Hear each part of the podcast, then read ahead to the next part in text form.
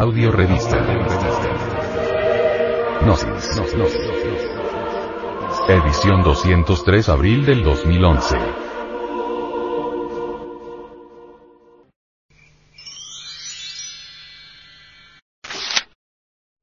Audio revista. Audio revista. Gnosis. Gnosis. Gnosis. Edición 203 abril del 2011. Introducción. Del por qué adolescentes y jóvenes terminan cargados de hábitos sexuales perjudiciales para sus vidas. Como otros problemas humanos, el problema de nuestras pasiones sexuales, de nuestros impulsos sexuales es complicado y espinoso. Y si el educador no ha penetrado en él y no ha examinado sus muchas dificultades, ¿cómo es posible que ayude a los que educa? Si el padre o el maestro son víctimas de las confusiones sobre esta temática de vital importancia, ¿cómo puede guiar al niño? Podemos ayudar a los niños, adolescentes y jóvenes si nosotros mismos no deducimos el significado de todo este problema, la manera en que el educador y el padre de familia imparten una educación sexual depende del estado de su propia mente. Depende de que sea medianamente culto en este tema. Ahora, ¿por qué la educación sexual es para padres y educadores un problema lleno de laberintos y conflictos?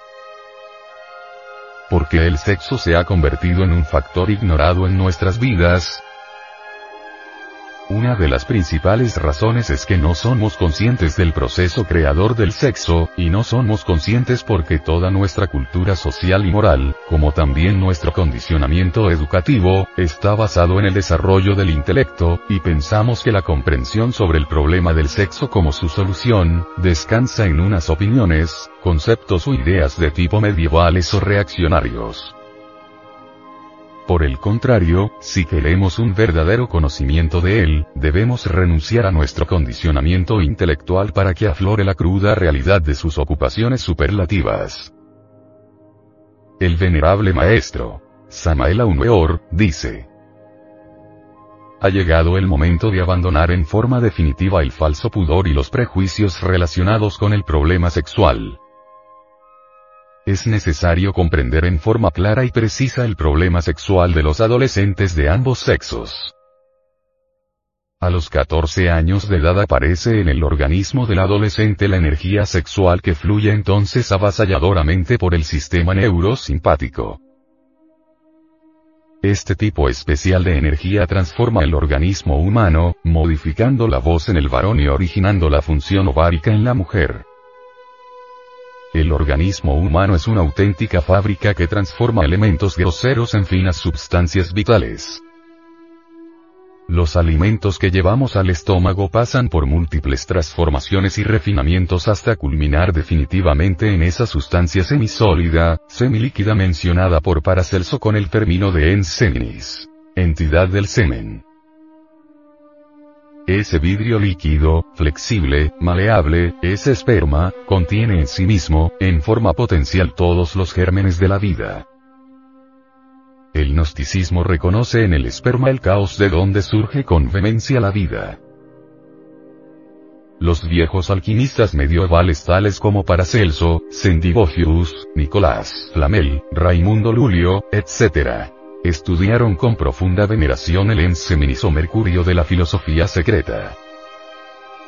Esta sustancia, es un verdadero elixir elaborado inteligentemente por la naturaleza dentro de las vesículas seminales. En este mercurio de la antigua sabiduría, en este semen, se encuentran realmente todas las posibilidades de la existencia. Es lamentable que muchos jóvenes por falta de verdadera orientación psicológica se entreguen al vicio de la masturbación o se desvíen lamentablemente por el sendero infrasexual del homosexualismo.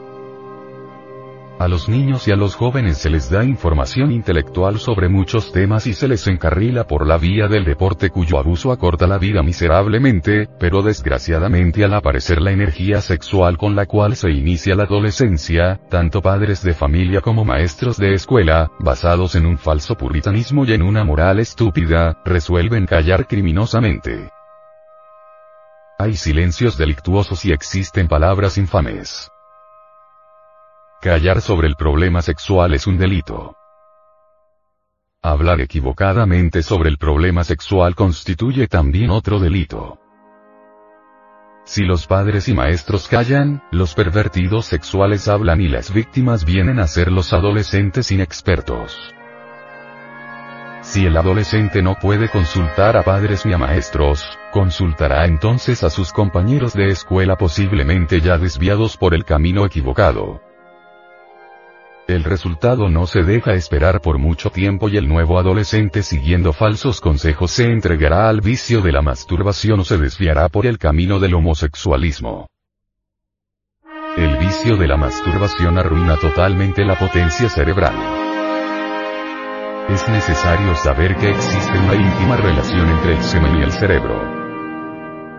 Es necesario cerebrizar el semen es necesario seminizar el cerebro. El cerebro se seminiza transmutando la energía sexual, sublimizándola, convirtiéndola en potencia cerebral. En esta forma queda el semen cerebrizado y el cerebro seminizado. Cuantos rostros que hubieran podido ser bellos se marchitan. Cuántos cerebros se degeneran todo por falta de un grito de alerta en el momento oportuno. El vicio de la masturbación, tanto en jóvenes como en señoritas se ha vuelto más común que el lavarse las manos. El vicio del homosexualismo tiene podridas las raíces de esta raza caduca y perversa. Parece increíble que en países como Inglaterra que presumen de cultos y supercivilizados, existan libremente los cines donde se exhiben películas de tipo homosexual, y hoy día matrimonios del mismo sexo. Todas las grandes ciudades del mundo, hoy en día tienen millones de homosexuales. El vicio del homosexualismo inicia su marcha vergonzosa durante la adolescencia. Muchas escuelas de adolescentes varones y señoritas son verdaderos prostíbulos de tipo homosexual. Necesitamos comprender a fondo todo el problema sexual. Necesitamos ser íntegros. Necesitamos trascender la mecánica del sexo. Es urgente abandonar radicalmente y en forma definitiva el falso pudor y señalar a los adolescentes de ambos sexos francamente todos los misterios sexuales. Solo así podrán encaminarse las nuevas generaciones por la senda de la regeneración. El sexo es la piedra básica sobre la cual tenemos que edificar el templo para el Señor. La piedra que desecharon los que edificaban, esta fue hecha por cabeza de esquina. Por el Señor es hecho esto y es cosa maravillosa esto. Es realmente cosa maravillosa que esta piedra, considerada como tabú pecado, o sencillamente como instrumento de placer, sea puesta por cabeza de esquina del templo. Por tanto os digo que el reino de Dios, el magis regnum reino de la magia, será quitado de vosotros, y será dado a gente que haga los frutos de él. Y el que cayere sobre esta piedra, será quebrantado y sobre quien ella cayere, lo desmenuzará. Mateo, 21. 42 al 45.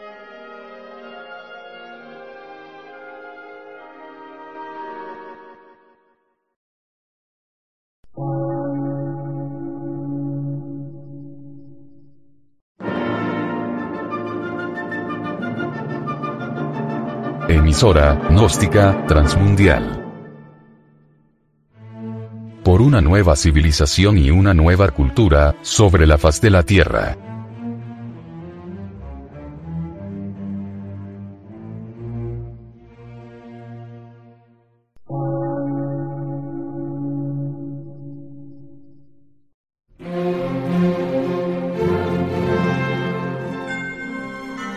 Medio de radiodifusión científico, artístico, místico y filosófico, de la Asociación Colombiana de Centros de Estudios Gnósticos, Antropológicos, Psicológicos y Culturales. A. C.